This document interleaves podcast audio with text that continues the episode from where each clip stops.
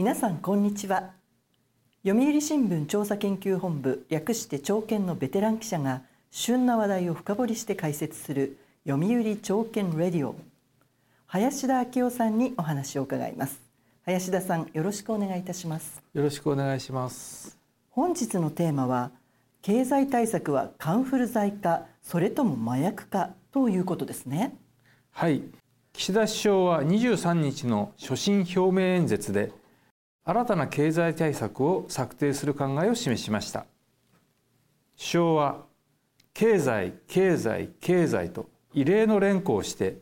経済問題に重点的に取り組む考えを強調しました。首相が経済優先を掲げて反対する人はほとんどいないでしょう。しかし経済対策には巨額のお金がかかります。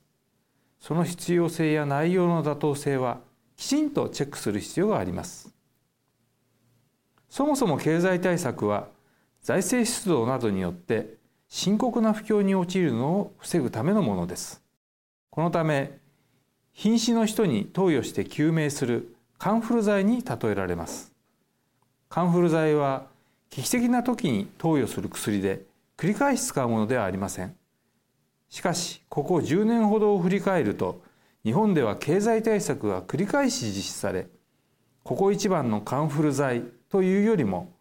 もはや中毒でやめられない麻薬になっているようにさえ思えます。中毒というほど経済対策は頻繁に実施されてきたのでしょうか？内閣府のホームページで過去の経済対策が閲覧できます。2013年つまり10年前から数えて今回の経済対策は10回目になります。平均で年1回のペースということですね。危機に対する特別な政策というよりほとんど毎年の恒例行事のようになっているのです。政府が経済対策を繰り返したのは日本がずっと厳しい経済状況だったからですか？必ずしもそうとは思えません確かに日本は長年デフレに苦しみましたさらに新型コロナの危機にも直面しました、えー、ここ10年で見ますと実は景気が良かった時期の方が長いのです。景気が悪いいわゆる景気後退局面は新型コロナの感染拡大が始まった2020年春を挟んだ19ヶ月間つまり1年半ほどに過ぎません。残りのおよそ8年半は景気拡大局面です。意外ですね。しかし景気が良い時にもなぜ経済対策は行われたのでしょうか？コロナ前とコロナ発生後では少し事情が違います。コロナ前はアベノミクスを打ち出した安倍政権の時代です。政府は経済優先を掲げアベノミクスの3本の矢大胆な金融政策機動的な財政出動そして成長戦略を推進しました経済最優先という大方針のもと経済対策が繰り返された面があります一方安倍政権は2度の消費税増税を行いました社会保障財源の消費税を増税して財政状況の改善を図ったというわけです。ただし、消費増税は景気を悪化させる副作用もあります。この副作用を和らげるため、経済対策が必要になった事情もあります。なるほど。新型コロナの感染が拡大したのは安倍政権の終わり頃でしたね。それではコロナ後の経済対策はどういうものだったのでしょうか？安倍政権はコロナで緊急事態宣言を出し外出の自粛や飲食店の営業自粛を求めました多くの人が巣ごもり生活に入り人手が減りましたそのため飲食店やホテル旅館航空会社娯楽施設百貨店など幅広い業種で業績が悪化しました政府は仕事を失った人や業績不振の会社を支援するため巨額の補助金や給付金を支給しました。これで多くの人が窮地をしのぎました。危機時に機動的に財政を発動し、経済の急激な悪化を防ぐという意味で、経済対策の本来の役割を果たしたと言えるでしょう。ただし、新型コロナをきっかけに経済対策の規模は大幅に拡大しました。ここ10年で見るとコロナ前の経済対策は5回。財政支出の合計は50兆円です。1回あたり平均10兆円ほどになります。コロナ後は4回の経済対策が行われ財政支出の合計は130兆円。1回あたり30兆円を超えています。規模はコロナ前の3倍以上になりました。そんなにも大規模な経済対策を続けていて国の財政は大丈夫なのでしょうか？先進国で最も厳しい日本の財政事情は一段と悪化しました。経済対策だけが原因ではありませんが国と地方の長期債務残高はコロナ前の2020年3月末にはおよそ1100兆円。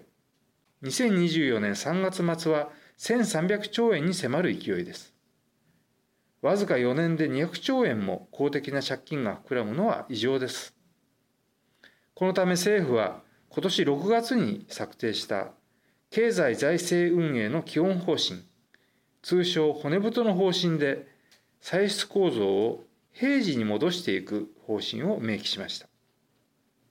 しかし岸田内閣の政策運営は防衛費の倍増方針ですとか異次元の少子化対策こういったもので財政支出を増やす動きが目立ちます。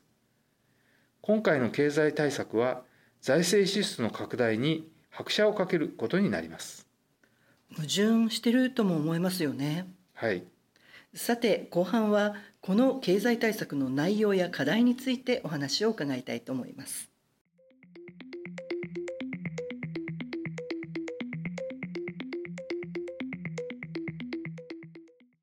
最新ニュースを深掘りする読売朝券レディオ。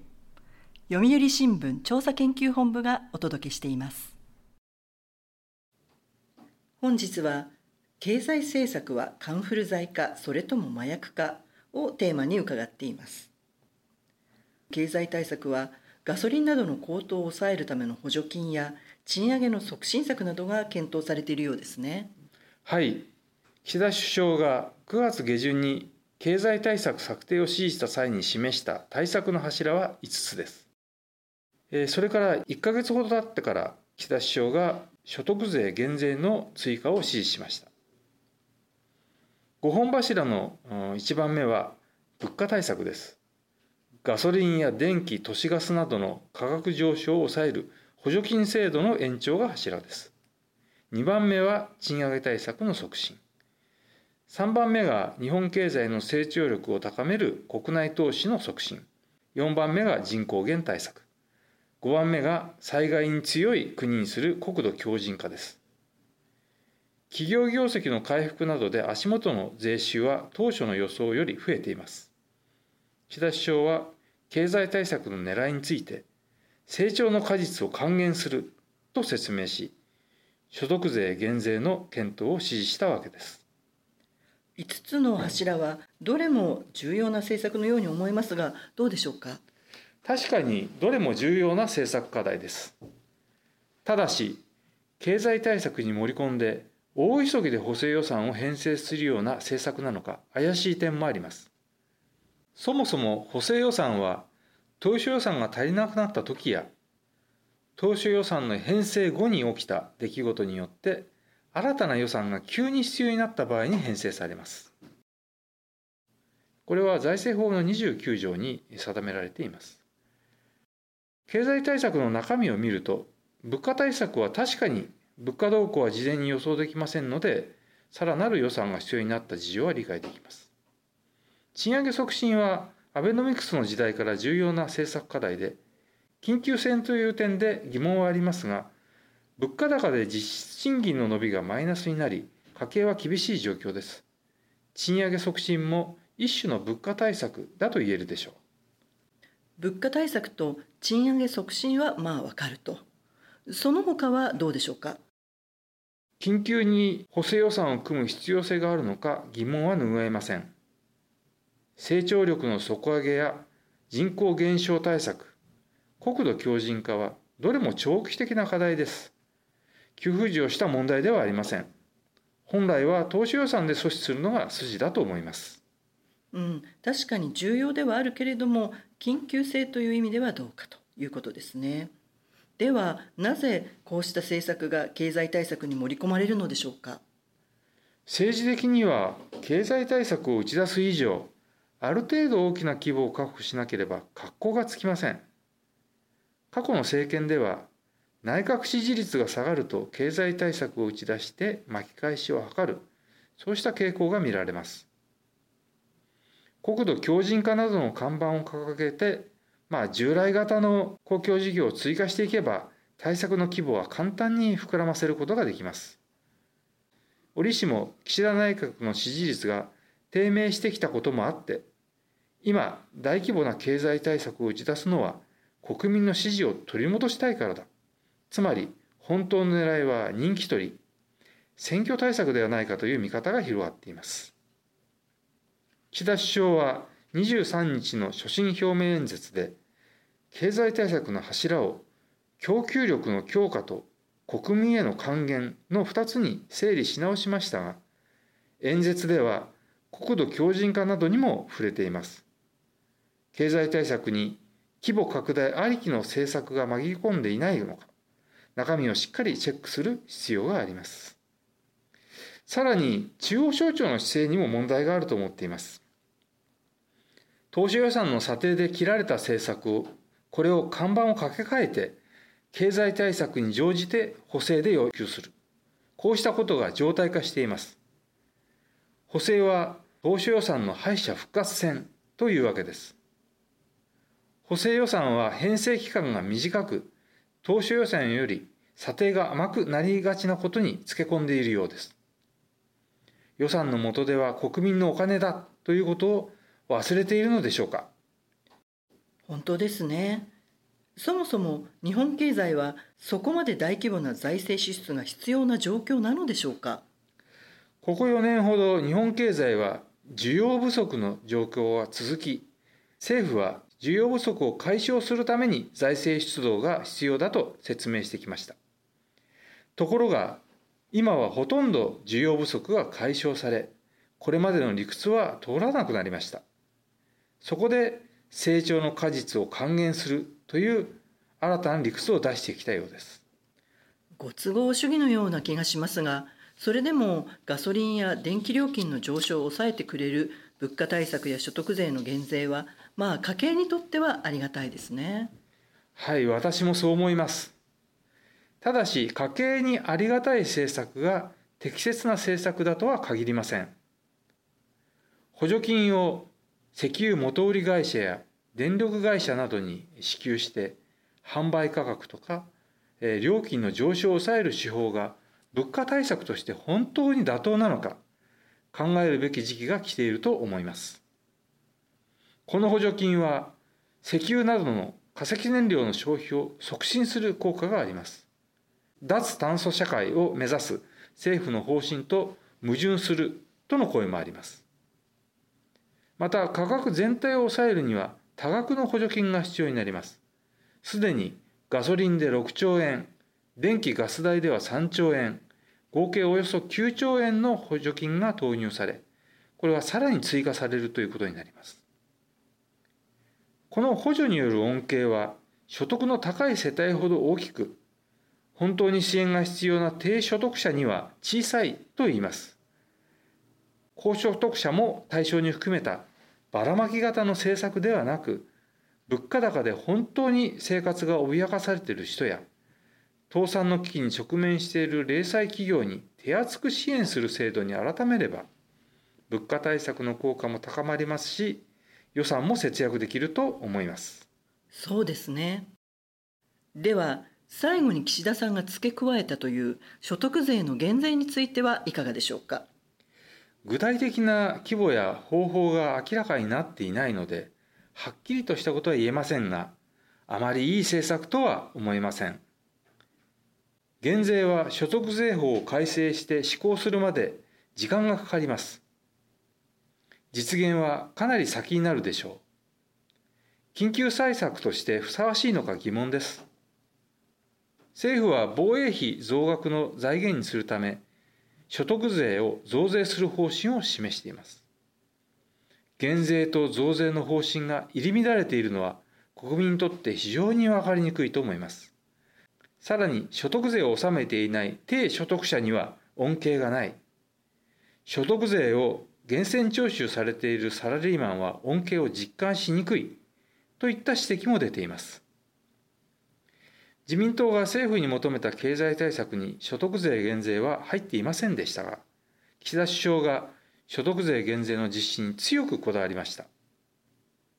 防衛費増額の財源などをめぐり世間では岸田政権は増税ばっかりとの批判が広がっています。そこで所得税減税を支持率回復の目玉にしたいと考えているようですが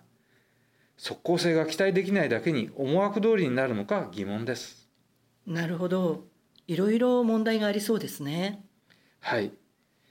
最後に忘れてならないのは国の予算は財源の3分の1を国債に頼っているという厳しい現実です。多少税収が増えたからといってやすやすと国民に還元できるほど財政事情に余裕はありません。積み上がった債務は将来世代に引き継がれます。言い換えればインフレや景気低迷などの現代の痛みを経済対策という麻薬でごまかして負担を将来世代に押し付けているわけです。このようなことを続けていて本当にいいのでしょうか将来世代のためにも経済対策を安易に繰り返す政策運営の在り方を見直すべきだと思います。はい。林田さん、ありがとうございました。はい、ありがとうございました。読売朝券レディオはこれからも旬なニュースを取り上げてまいります。次回もどうぞお楽しみに。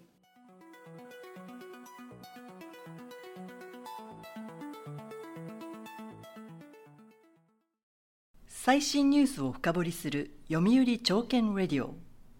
読売新聞調査研究本部がお届けしました。